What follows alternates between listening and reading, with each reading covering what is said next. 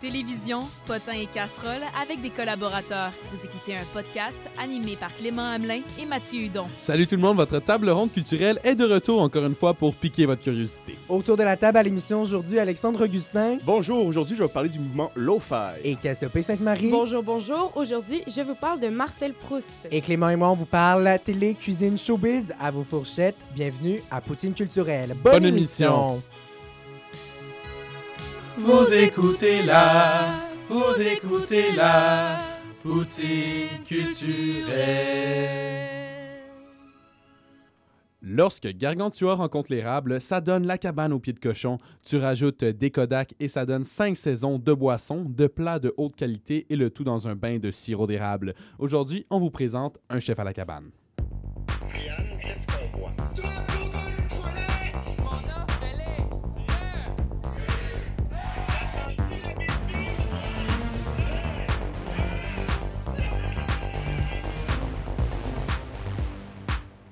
Une émission de cuisine documentaire qui suit le quotidien de Martin Picard, chef québécois, et de ses acolytes dans l'aventure qu'est la cabane à sucre au pied de cochon.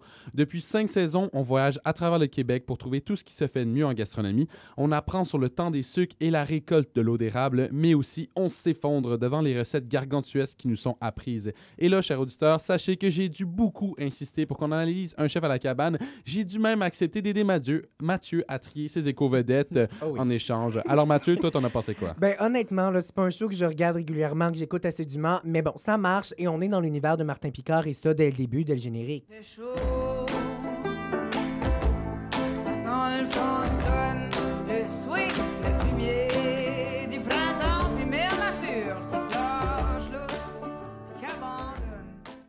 Donc, en t'imposant le visionnement, là, Mathieu, je t'ai sorti de ta zone de confort, Oui. plus précisément de la région de Montréal.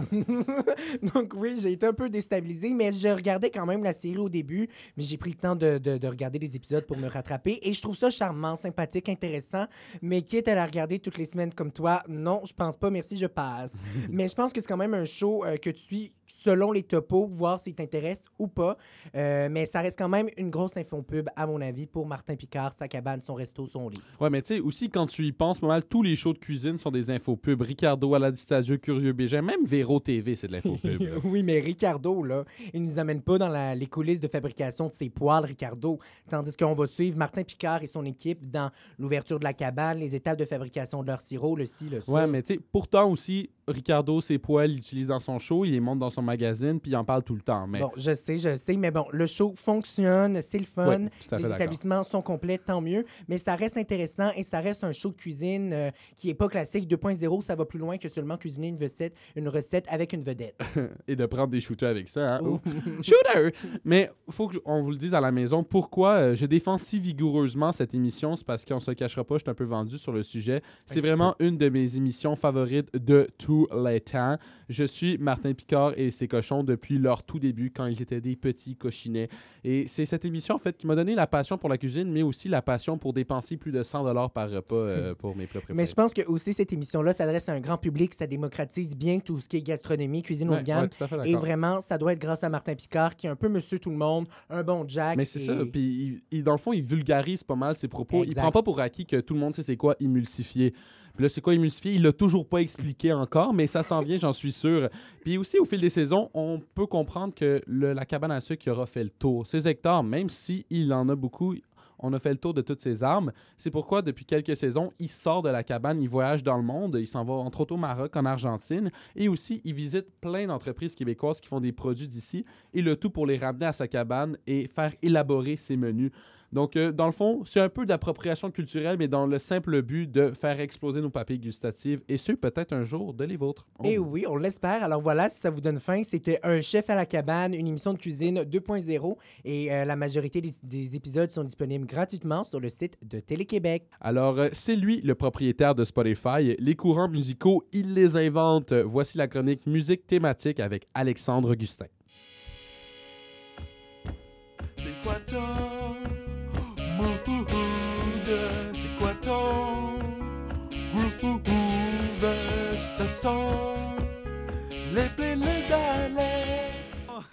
Eh, merci beaucoup pour l'intro, Clément. Ça fait plaisir. Super.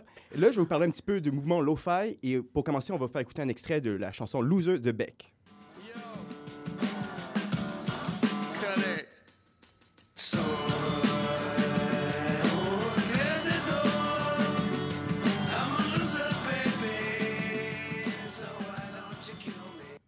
Vous venez d'entendre euh, le hit de Beck qui est sorti en 1994. C'est un si gros hit que ça atteint le dixième rang au Hot Billboard 100 en 1994. Beck, comme vous devez savoir, est un récipiendaire de plusieurs Grammy, dont euh, l'album de l'année en 2015 pour son album Morning Face. Aujourd'hui, c'est un des artistes les plus connus sur Terre et a touché pratiquement tous les styles musicaux, passant du folk, du funk, du country, un petit peu comme vous venez d'entendre, euh, d'électro jusqu'au euh, rock psychédélique. Ouais. Alors même si aujourd'hui c'est un des grands noms de l'industrie musicale, ses débuts étaient beaucoup, beaucoup plus rudimentaires. Mhm. En effet, la chanson que vous venez d'entendre a été enregistrée dans sa cuisine. Et au début de sa carrière, Beck faisait partie du mouvement lo-fi.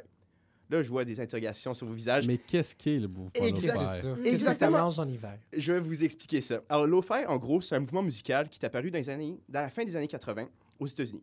Celui-ci se caractérise par un son peu léché et se rapprochait ainsi d'un son un peu plus rock de garage, comme vous entendez dans la chanson de Beck.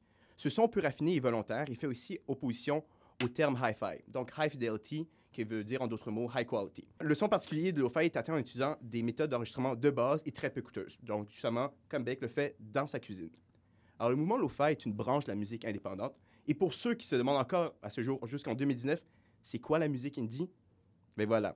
C'est très simple, c'est la musique qui était enregistrée de façon indépendante des grosses compagnies majeures de l'industrie du disque. Alors, c'est de la musique qui n'est pas faite par Sony Records. Uh-huh. Ok, c'est RCA, pas du. Coachella, là, c'est ça. Exactement, mais ça Ah, peut devenir, comme. Chance the Rapper, qui est un des, Mhm. Ouais. une des figures de proue essentielles du rap euh, indépendant aujourd'hui. Maintenant, il fait tout Coachella. Mais à la base, il n'est pas associé à une compagnie disque majeure. Ok, c'est ça.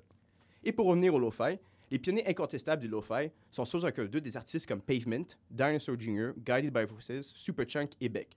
Alors, ces groupes ont tous connu du succès dans les années 90 et ont popularisé ce style à l'international. La grande majorité de ces artistes lo-fi ont travaillé avec la compagnie disque Matador, qui est une compagnie disque indépendante qui opère sans le financement des compagnies majeures que je vous ai nommées précédemment. Alors, pour commencer, je vais vous faire écouter un peu un extrait de Cut Your Hair de Pavement qui est sorti en 1994.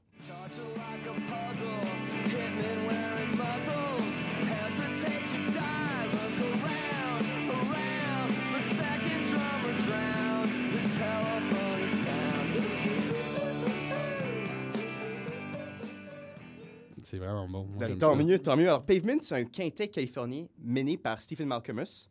Le groupe était actif de 1989 jusqu'à 1999. Et depuis la séparation, Malcolmus, le frontman, a lancé de nombreux projets avec des groupes comme Silver Juice, The Jigs et The Cross Brothers. Alors, la chanson que vous venez d'entendre, c'est un single de l'album Crooked Rain, Crooked Rain, un album qui a été acclamé par la critique grâce à son dynamisme, à la beauté musicale ainsi qu'à sa sensibilité. Ah. Ouais, non, c'est ça, je suis- je suis cute quand même. Et le dernier extrait, je vais vous faire écouter une chanson qui s'appelle Game of Pricks du groupe Guided by Voices qui est sorti en 1995.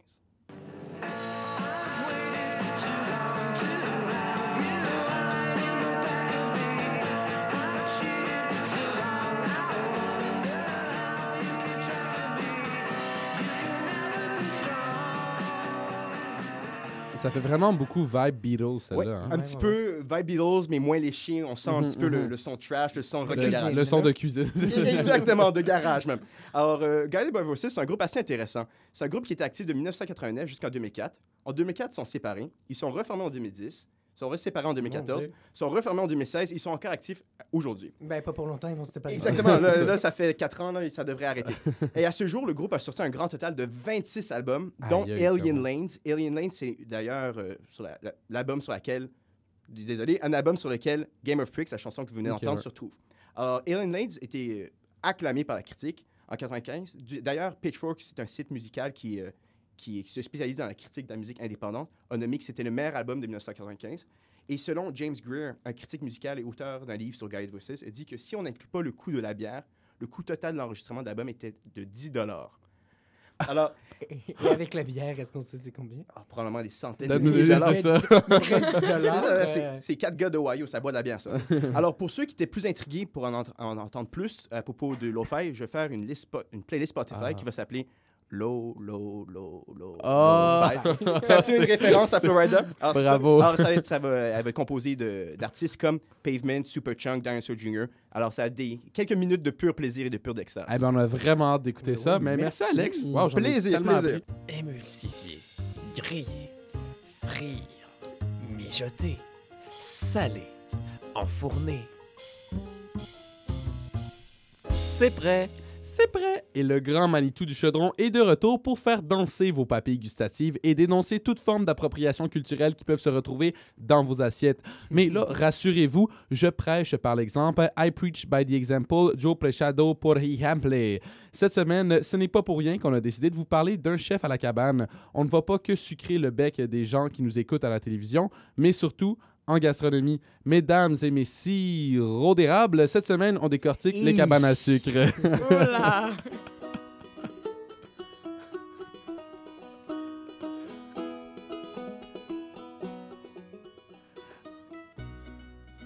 Aujourd'hui, on va être super efficace dans ma chronique parce que j'ai des échantillons de produits de sirop d'érable à vous faire goûter. Ah, et je vois, yes! Mathieu, tu ne tiens plus sur ta chaise. Alors, on fait ça rapido presto. Pour pouvoir récolter l'eau d'érable et ensuite la transformer en sirop, il faut des conditions idéales, c'est-à-dire des températures sous les zéros la nuit et plus chaudes durant la journée. Ce gel et dégel va activer l'eau dans l'arbre. Si entaillé, va engendrer une coulée. Mais là, on va se calmer. Quand je dis coulée, c'est littéralement au compte-goutte que l'eau se récolte. Et là, vous me dites, Clément, Clément, je ne comprends pas comment l'eau peut devenir euh, du sirop. C'est très simple, jeune apprenti acériculteur. Euh, Dans l'eau d'érable, il y a une faible concentration de sucre. Alors, en l'évaporant, on concentre ce pourcentage jusqu'à temps qu'il devienne très élevé.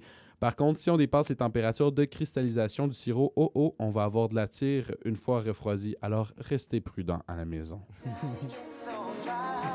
Sugar, sugar, how you get so fly? Sugar, sugar, how you get so fly? Sugar, sugar, how you get so fly?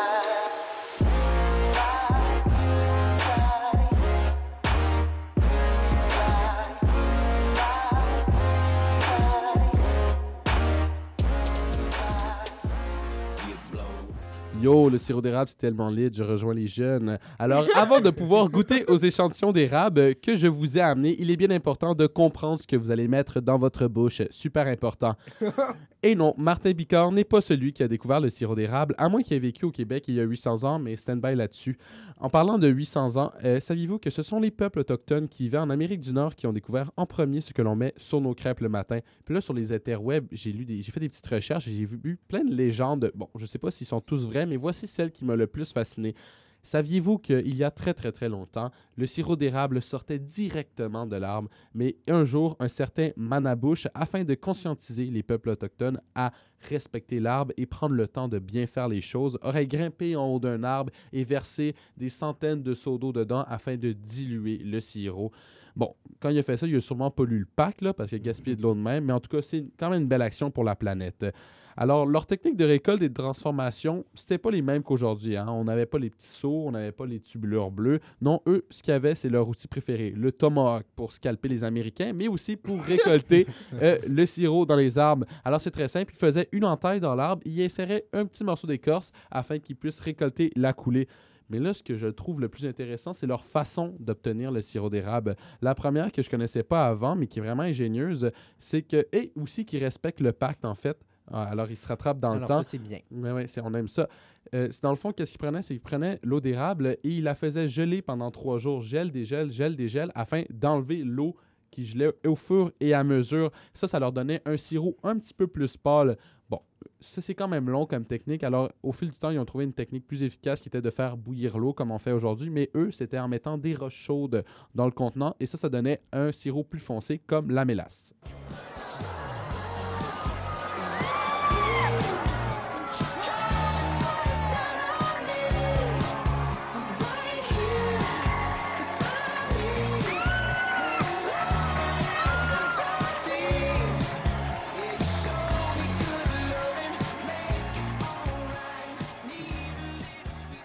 C'est la folie en studio. Les gens adorent le sirop Surtout d'érable. Maroon 5, Euh, là, surtout. capotent. Une Les- playlist les- sucrée Ah, aussi. voilà. J'en ferai une aussi qui va s'appeler Sugar. OK. Alors, comment on est arrivé là qu'à chaque printemps, on a chanté de la bottine souriante et surtout qu'une fois par année, on met du sirop d'érable sur nos œufs brouillés, vous me dites? Euh, Encore une fois, je vais me dépêcher parce que là, je vois que Mathieu a vraiment hâte de goûter à mes échantillons de sirop d'érable. Alors, pour faire histoire simple, les Français ont fait Waouh, mais quelle bonne idée, mais surtout quel bon produit. Commençons à l'exploiter. Et bien sûr, comme euh, on l'a appris dans la série Les Pays d'en haut, au début, c'était surtout les fermiers qui faisaient leur propre sirop, mais bien sûr, avec le temps, ça s'est commercialisé à partir en fait de 1850. Et ça, 1850, c'est dix ans après l'acte d'union au Canada. Pas étonnant qu'après ça, les corporate et enterprises sont venus commercialiser le pain et le sucre du, sucre du peuple québécois.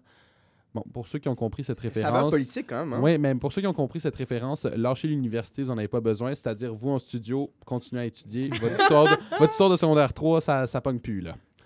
Alors, aujourd'hui, les cabanes à sucre, ça a changé un peu. Les tomahawks sont rendus des drills à chalumeau. Les petits feux de bois sont rendus des évaporateurs qui coûtent euh, dans les six chiffres. La sériculture au Québec, c'est une industrie immense. Certaines cabanes à sucre au Québec comptent maintenant jusqu'à 100 000 en taille. Le Québec, à lui seul, exporte le deux tiers de la consommation mondiale de sirop d'érable. Mais là, il faut se le dire, la deux tiers de la consommation, environ 90% du sirop d'érable reste au Québec aussi. Là, fait que le monde ne consomme pas tant des produits sucrés. Bon, là, maintenant, vous êtes tannés de m'entendre parler d'histoire et c'est le moment que vous attendiez tous. Les, les échantillons, je vois que vous ne tenez plus sur vos chaises, j'arrête pas de le dire. Ça sera pas long. pour vrai? Ben oui, là, je change mes affaires puis tout. Oh J'ai amené même pas ça. une blague. Hey, attends. attends, pour Attends, on me dit en studio que malheureusement, on a plus le Ah, ça sera pour une autre ah. fois, malheureusement. Ah, qu'est-ce qu'il y a, Mathieu? Ah, c'était une blague. tu Ben non, je déconne, j'avais rien à vous faire goûter, c'était juste pour garder votre attention tout le long pendant mon Euh. cours d'histoire.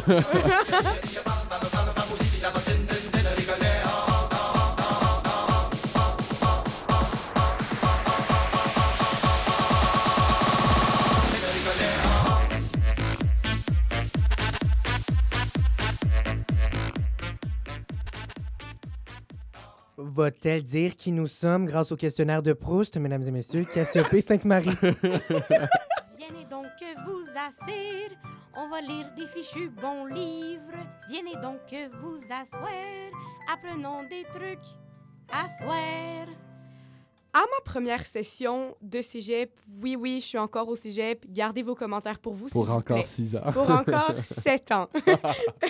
Euh, une de mes professeurs m'a fait lire un extrait d'un livre où un jeune garçon narre une journée qu'il passe à lire des livres. Beaucoup de lire des livres dans cette phrase.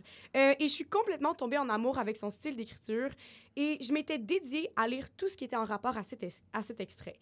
Et c'est à ce moment-là que j'ai réalisé que j'ai signé un pacte avec le diable de lire la série au complet de À la recherche du temps perdu de Marcel Proust. Aïe aïe. Euh, on connaît tous un peu Marcel Proust. Euh, on a entendu parler de lui. C'est un titan de la littérature qui est reconnu pour faire de la description et pour écrire des phrases interminables. À la recherche du temps perdu, c'est une série de sept livres composés de un peu plus de 4200 pages, dont euh, j'en ai lu 2000, euh, 250 en un an. Ouais. Aïe, aïe. Ouais, bon, on va se le dire, c'est pas le meilleur euh, ratio de pages lues par jour, mais lire du Marcel Proust, c'est un projet de vie, pas une petite lecture de passe-temps, et pour l'instant, j'adore mon expérience. Euh, tout d'abord, comment est-ce qu'on lit du Marcel Proust? Je vous avertis d'avance, si vous voulez lire une histoire pleine de, péri- de péripéties, de retournements de situation, Marcel Proust, il est pas fait pour vous. Et il est reconnu pour ses descriptions parce que c'est majoritairement ça qu'il y a dans son livre. Par contre, moi, quand je suis en train de le lire, j'ai jamais autant savouré une description de trois pages que dans ses écrits. Même que quand il, commence, il continue à faire avancer l'histoire, j'ai déjà hâte à la prochaine description et c'est même pas une blague. Euh, aussi, en commençant son œuvre, je lisais en cherchant le compliqué et je me disais, Proust, c'est un homme important, le livre est très grand, ça veut dire que ça va être une histoire compliquée, mais justement, la gloire de Marcel Proust lui vient de sa capacité à faire ressortir la beauté dans les choses du commun. Il faut lui laisser, à ses mots, créer une sorte d'image dans nos têtes et il faut la contempler sans poser trop de questions. L'histoire est super simple. Le narrateur raconte son enfance avec sa famille et comme toute famille, elle est composée de tantes et d'oncles qui commèrent, euh, de traditions étranges et de gens un peu trop dramatiques. Euh, au début, je suivais pas la trame de l'histoire parce que je m'attendais à trouver quelque chose de vraiment grandiose, mais quand j'ai compris que tout était seulement simple, les mots coulaient vraiment plus fluidement. Euh, ce qui rend la lecture difficile, par contre, c'est le manque de pause dans le texte. Comme je disais, c'est de la description. Les phrases sont extrêmement longues. Tu peux avoir des phrases de une page, de deux pages. Je pense que c'est même lui qui tient le record de la phrase la plus longue, qui fait quelque chose comme huit pages. À un moment Mais- donné, il faut mettre des points. Ouais. Ou Ben, des virgules, écoute, des points-virgules. ben, c'est l'affaire, c'est qu'il y en a beaucoup des points-virgules, puis des parenthèses, puis des virgules, puis des traits d'union dans toutes ces phrases, puis tu te perds un peu. Mais c'est pour ça que quand tu lis son livre, puis aussi, il n'y a pas de fin de paragraphe. Genre, c'est très rare. Donc, euh, moi, je suis étudiante, je suis toujours fatiguée, je travaille tout le temps. J'ai de la misère euh, à lire son livre parce que ça vient chercher mon cerveau. Donc, je lis Marcel Proust. Lâche ça, grands va lire les J'aime lire, là. Ça va être plus facile. Écoute, je vais lire les Max et Lily la prochaine fois. Maintenant, depuis que j'ai commencé à lire son livre, je vois la vie d'un œil complètement différent. Puis vous allez dire, calme-toi, t'as lu 250 pages. Euh, J'en doute, mais je vous l'assure, euh, l'affaire avec Marcel Proust, qui l'a un peu donné sa, sa, gloire, c'est que il parle souvent de nostalgie, dans le sens où des petites choses vont lui faire rappeler des grands souvenirs. Le passage le plus euh, reconnu de son écrit qui, qui se passe comme ça, c'est le passage de la Madeleine, où le, le personnage principal de son livre trempe sa Madeleine dans son thé et en prenant une bouchée, une bouchée ça lui rappelle toute son enfance, son enfance qu'il a passée à Combray. Et euh, depuis que j'ai lu c'est de la littérature comme ça, je vois la vie en essayant de retrouver des moments comme ça par rapport à mes sens. Donc, Ah, je vois. personnellement, le sens qui me fait le plus vivre des moments comme ça, c'est mon sens de l'odorat et mon sens du son. Donc, admettons, je pourrais être assise dans le métro, puis le détergent à lessive du monsieur qui est assis à côté de moi va me, faire penser à l'après-midi que j'ai passé chez ma cousine quand j'avais 12 ans. Et euh, c'est vraiment le fun parce que je me retrouve à, ch- à chercher des moments-là. Puis quand ça me titille les sens, j'essaie de prendre une pause, de penser à ce, que, à ce que ça me rappelle et de me genre absorber le moment et de le comprendre. Et euh, c'est ça, donc euh, je vous le conseille et je vous ai bien eu. Parce que j'ai pas seulement lu 250 pages de Marcel Oh, Proust. non! Ah, surprise! J'ai juste lu 250 pages de sa série euh, de, de À la recherche du temps perdu. Par contre, j'ai lu un essai de lui euh, qui s'intitule Contre Sainte-Beuve. Puis brièvement, dans cette œuvre, Proust parle de son point de vue de la littérature et de l'art. Sacré fête que tu nous as fait. Ben, écoute, je sais, hein. Euh, vling vlang, la caméra était là, you got pranked. Euh, donc, c'est ça, Marcel Proust parle de son point de vue de l'art et il dit que dans l'art, l'intelligence, ça sert à rien. Et ça, c'est vraiment étonnant comme thèse, venant surtout d'un homme qui est considéré comme la crème de la crème de, du monde de la littérature. Mais bon, je vous jure, c'est ça qui est écrit. Et je vais vous lire un extrait qui euh, parle de son point. Et cette infériorité de l'intelligence, c'est tout de même à l'intelligence qu'il faut demander de l'établir. Car si l'intelligence ne mérite pas la couronne suprême, c'est elle seule qui est capable de la décerner. Et si elle n'a dans la hiérarchie des vertus que la seconde place, il n'y a que elle qui soit capable de proclamer que l'instinct doit occuper la première. Donc, dans le fond, ce que Marcel Proust, Marcel Proust dit dans cet essai, c'est que l'art sert à exprimer ce que l'intelligence et la science n'ont pas été capables de faire dans l'esprit humain. Et c'est de cette manière-là que lui, il se lance dans ses écrits. Et c'est dans cette optique de l'intelligence à la deuxième place qu'il faut se lancer dans ses œuvres pour laisser place à notre instinct. Ah, wow. ben, très beau tout ça.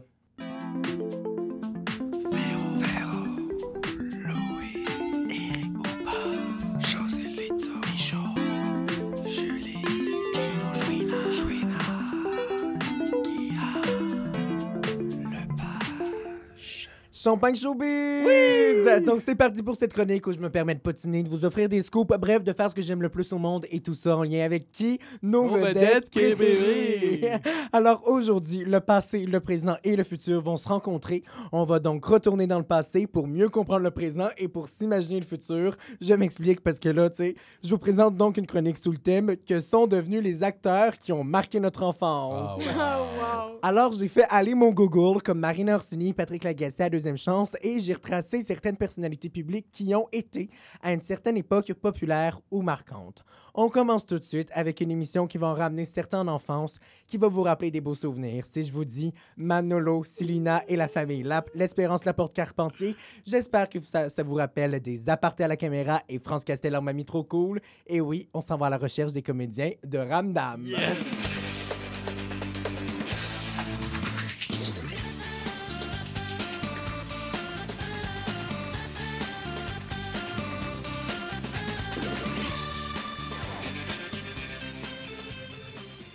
Mon Dieu, j'ai 8 ans. Ah tout ouais, d'un coup. Euh, mais je sais pas si vous vous rappelez de Simon, le frère cool au gros sourcil qui sortait avec Shandy, qui était le meilleur ami de Thomas. Donc, Simon, je sais que vous mourrez d'envie de savoir il, il est rendu où Xavier Morin-Lefort, son interprète dans la vie. Alors, je vous le dis, il est rendu courtier en assurance de dommages dans un bureau de Boucherville. Ah, ça, c'est Oh, surprenant. Les Oui, arts, oui. ce n'était plus pour lui. Non. Alors, si vous voulez réaliser votre rêve de jeunesse et le rencontrer, rien de plus simple qu'avoir un petit accrochage en voiture, rien de trop grave, mais juste assez pour avoir besoin d'un courtier d'assurance, c'est hop, un coup de téléphone, un regard à la caméra, du surjeu et vous serez dans l'univers de Ramdam.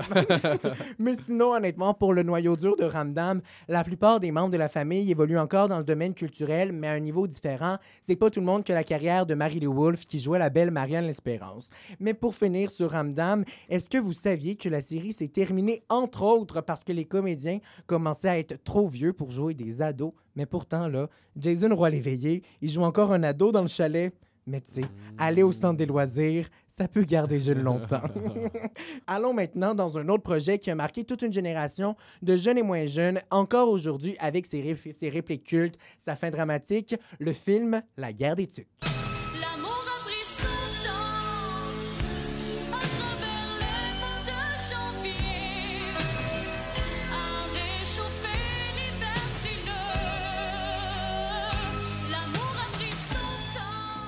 Ah, belle chanson de Nathalie Simard. Mais avant de poursuivre, pour ceux qui le savent pas, avant d'être un dessin animé, La guerre des tucs est un film en vrai, là, pas en bonhomme. Mais ceci étant dit, continuons et rappelons-nous les personnages de Sophie et Luc, les chefs des deux équipes qui tombent en amour, en amour grâce à un trou dans une mitaine et de la neige sur une épaule. Sont-ils encore ensemble? Me demandez-vous? Bon. Ils n'ont jamais été ensemble dans la vraie vie, mais quand même, quand même, ils ont pas pire bien viré. Ils auraient pu tomber dans l'enfer de la drogue, comme le comédien de Home Alone, mais non, ils sont allés à l'école. Quel bel Ah. exemple pour la jeunesse. Alors lui, il s'appelle Cédric Jourde et il est rendu enseignant en études politiques à l'Université d'Ottawa. Mais la guerre, la Il guerre, une voyons. raison pour se battre, se faire mal. Se faire mal. Mais avec tout ça, études politiques, je pense que j'ai raté ma vocation et je quitte à l'instant le fleuve Saint-Laurent pour le canal Rideau. Mais non, non, non, non, attendez, peut-être pas si vite. Si je vais avoir la chance de croiser celle qui, qui incarnait Sophie, Marie-Pierre Damour, qui, elle, travaille maintenant pour Pique-Nique électronique. Oh ben, l'île Sainte-Hélène, Three, j'arrive! six, nine girls wanna drink wine. Tell the man not to waste your time. If the man broke, the man he a joke. So you gotta get loose with the henny and the coke. Three, two, one, girls wanna. have Maintenant, un autre registre, une autre émission marquante, mais avec du recul, on réalise que, bon, il y avait certains trucs douteux. Mais si je vous dis Snoro, Crocus et Louis Martin, qu'est-ce que vous me répondez? Macaroni tout garni. Eh oui! Un jour, un magicien qui faisait des dessins de petits chiens entendit crier du fond de sa corbeille à papier. Il dit au magicien, faut pas me jeter. Macaroni, macaroni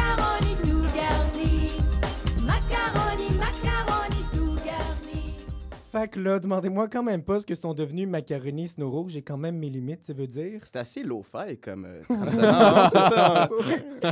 Bref, Macaroni Snoro, je sais pas trop ils sont devenus quoi. On espère que ça se passe bien. Mais je peux vous donner des nouvelles de Louis Martin, qui s'appelle pour vrai Louis Martin dans la vie. Alors, il est rendu directeur régional chez Dormez-vous, les magasins de matelas. Alors, va t'acheter un matelas Ben tout de voyons. Possible. je vous dis.